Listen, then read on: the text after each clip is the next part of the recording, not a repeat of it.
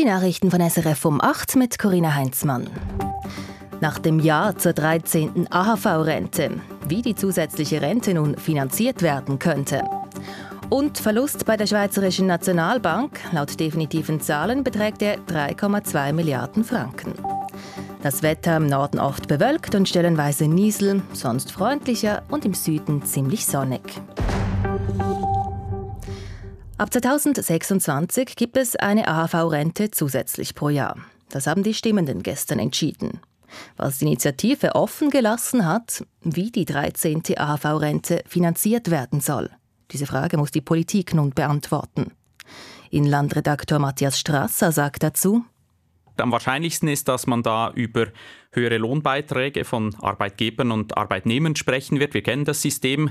Das wäre sicher die stärkste Umverteilung von jung zu alt. Auch höhere Mehrwertsteuern wären eine Möglichkeit. Das würde dann Haushalte mit knappem Budget überdurchschnittlich mittragen. Und dann gibt es eben auch noch weitere Hebel, die jetzt in der Diskussion sind oder wieder in die Diskussion kommen. Ein höherer Bundesbeitrag an die AHV, also letztlich Steuergelder, das ist ein Vorschlag. Äh, allerdings hat der Bund heute schon Mühe, ein ausgeglichenes Budget zu präsentieren. Und dann gibt es auch noch Ideen für ganz neue Steuern auf Erbschaften, etwa Dividenden, eine Finanztransaktionssteuer. Also es sind viele Ideen da. Jetzt wird diskutiert, welche davon und in welchem Ausmaß umgesetzt werden. Am realistischsten sei ein Mix von verschiedenen Varianten, sagt Inlandredakteur Matthias Strasser. Einfach weil der Finanzierungsbedarf so groß ist. Wir reden da von vier bis fünf Milliarden Franken jährlich. Am einfachsten ist es immer, wenn an bestehenden Schrauben gedreht wird, eben höhere Lohnbeiträge, mehr Mehrwertsteuer, auch der Bundesbeitrag. Aber Ökonom Marius Brühlhardt von der Universität Lausanne, der hat mir auch gesagt, vielleicht bleibe es nicht dabei.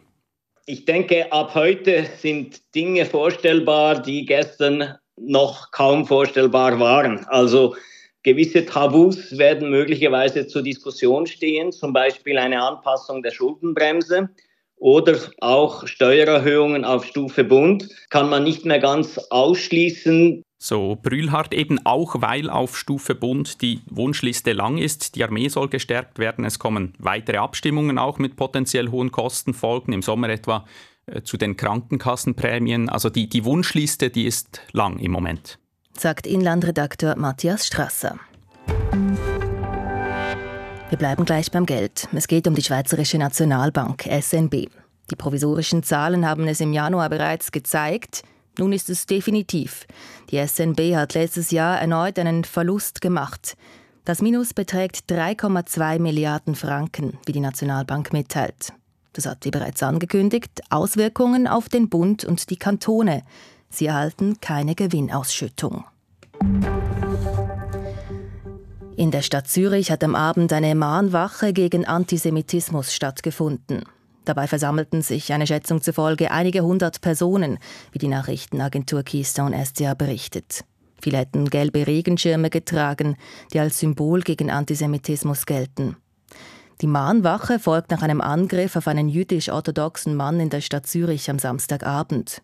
Die Hintergründe der Tat sind nicht bekannt, die Ermittlungen würden die Möglichkeit eines antisemitisch motivierten Verbrechens ausdrücklich einschließen, so die Polizei.